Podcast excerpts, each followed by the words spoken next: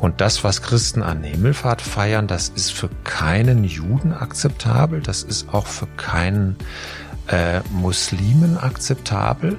Das ist etwas, was nur Christen sagen.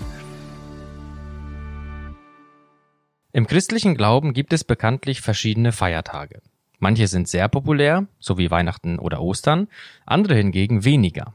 Ein Feiertag, der nicht so populär ist wie Ostern und Weihnachten und der auch nicht so ausführlich gefeiert wird, ist Himmelfahrt.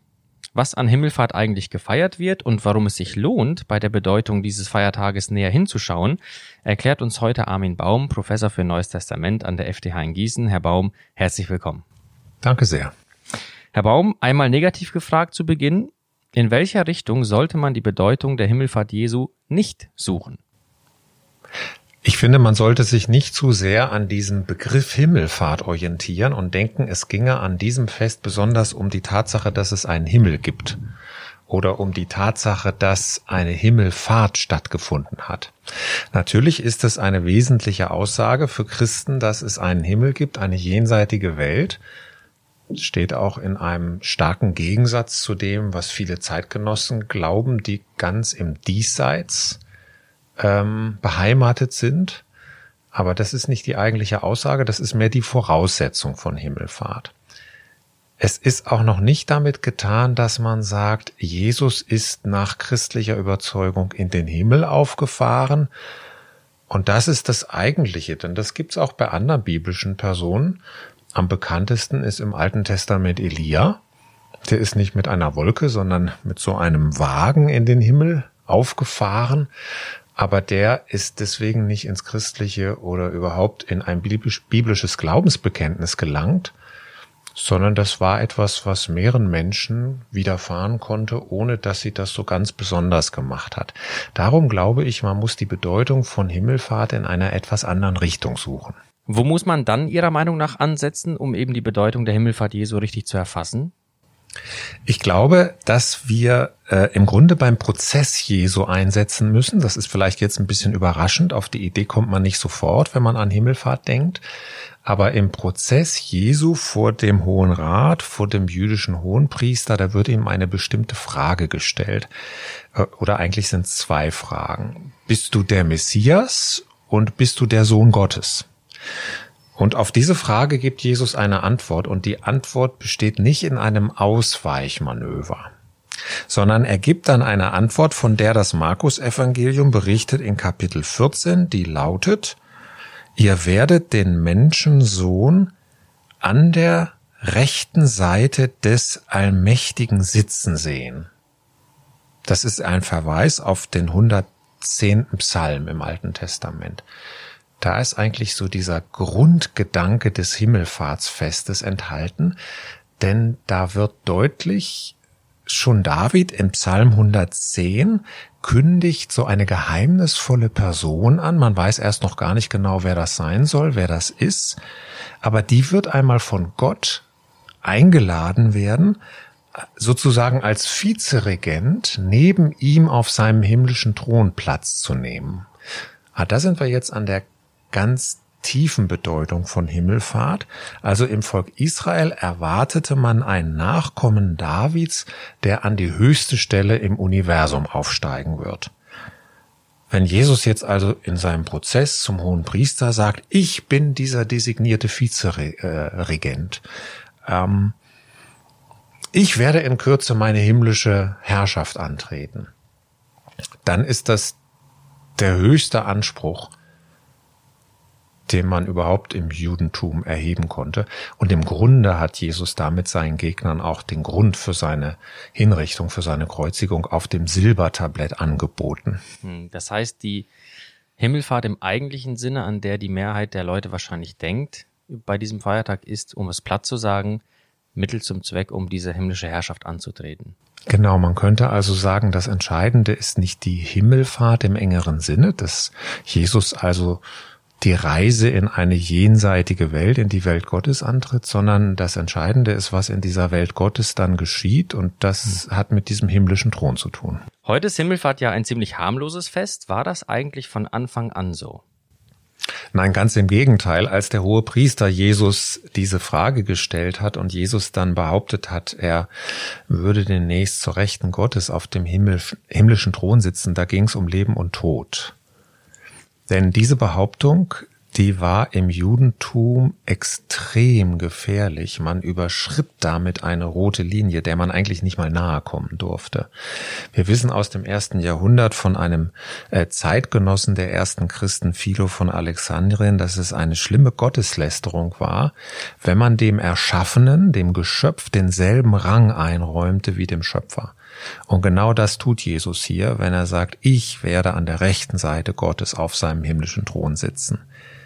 Es hat einmal ein jüdischer Schriftgelehrter Rabbi Akiba darüber spekuliert, ob vielleicht im Himmel auch noch ein Thron für David aufgebaut wird, neben dem Thron Gottes. Und da haben ihn seine Kollegen sofort kritisiert und gesagt, äh, Rabbi Akiba, du begehst eine schlimme Gotteslästerung. Man darf niemals David auch nur in die Nähe des allmächtigen Gottes bringen und die Idee mit diesem Thron ist ganz gefährlich und ganz falsch. Also indem Jesus diesen Anspruch erhoben hat, hat er etwas getan, was ihn sofort in Lebensgefahr brachte. Und man kann das entfernt vergleichen mit dem, wie heute im muslimischen Ländern mit Gotteslästerern umgegangen wird. Die kommen ins Gefängnis. Die werden auch mit dem Tode äh, bedroht, manchmal hingerichtet.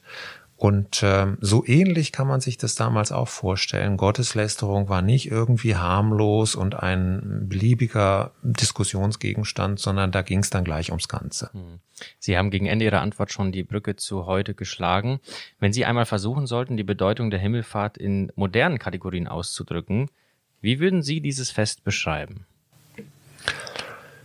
Man könnte jetzt darüber spekulieren, ob man beim Glauben an die Himmelfahrt sich so ganz fest tatsächlich einen himmlischen Thron vorstellen muss oder ob der himmlische Thron vielleicht eher ein Bild ist für eine bestimmte Sache, für eine Aussage, die man über Christus trifft. Ich kann das gar nicht definitiv beantworten. Ich würde eher von einer anderen Richtung kommen und sagen, für mich ist die Himmelfahrt Jesu und sein Anspruch auf dem rechten Platz neben Gott im Himmel zu sitzen, so etwas wie die Verleihung eines himmlischen Friedensnobelpreises. Wobei wir natürlich wissen, der irdische Friedensnobelpreis, der wird von einem menschlichen Komitee in Schweden verliehen. Ich glaube, der wird auch immer für ein Jahr verliehen und dann gibt's schon wieder einen neuen. Das ist natürlich anders.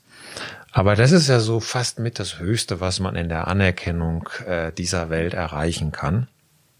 Und dieser Preis wird jetzt aber von Gott selbst verliehen und er wird auch nur einem verliehen und er wird auch in Ewigkeit verliehen.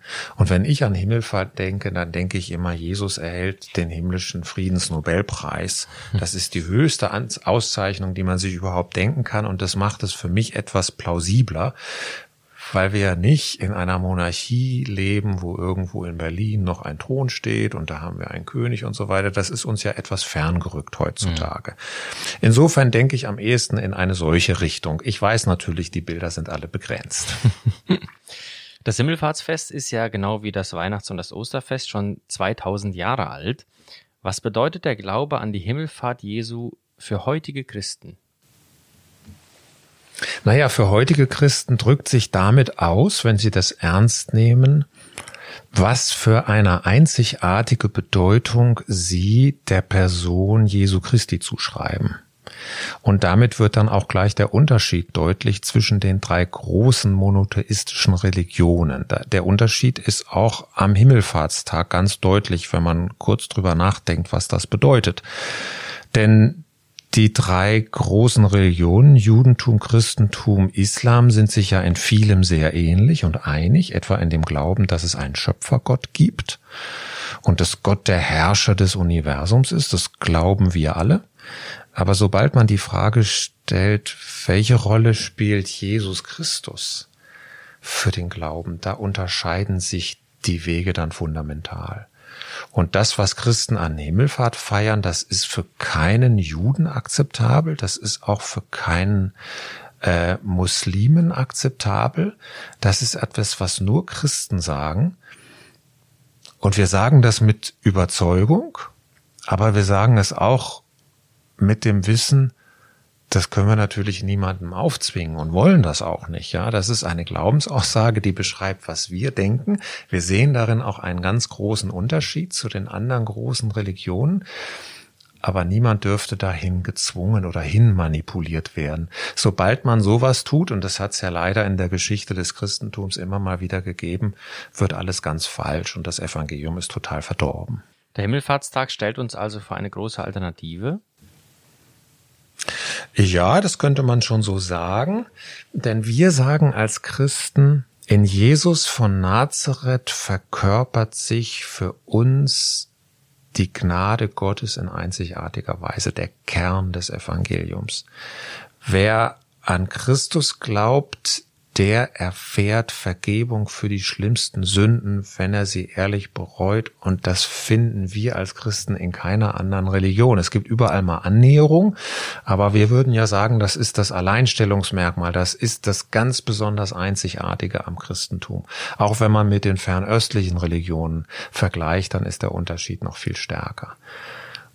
Und insofern entscheidet sich an Himmelfahrt schon, ob ich sage, jawohl, die Gnade Gottes, die sich in Christus zeigt und die auch in Christus dann diese einzigartige Auszeichnung erfährt, das ist die Wahrheit, an die ich glaube, oder nein, das ist nicht die Wahrheit. Ich glaube doch eher was anderes. Das hat nichts mit Jesus und auch nichts mit der Gnade des Evangeliums in dieser Weise zu tun. Tatsächlich, ich glaube, wenn man etwas von dem harmlosen Verständnis von Himmelfahrt wegkommt, dann würde man schnell merken, naja, da scheiden sich in Wirklichkeit die Geister. Ganz friedlich, aber da scheiden sich die Geister. Herr Baum, haben Sie ganz herzlichen Dank für diesen erfrischenden Einblick und diese neuen Perspektiven auf dieses Fest Himmelfahrt. Ich wünsche Ihnen und auch Ihnen als unseren Zuhörern Gottes reichen Segen. Mein Name ist Arthur Reiswig und Sie hörten FDH Podcast.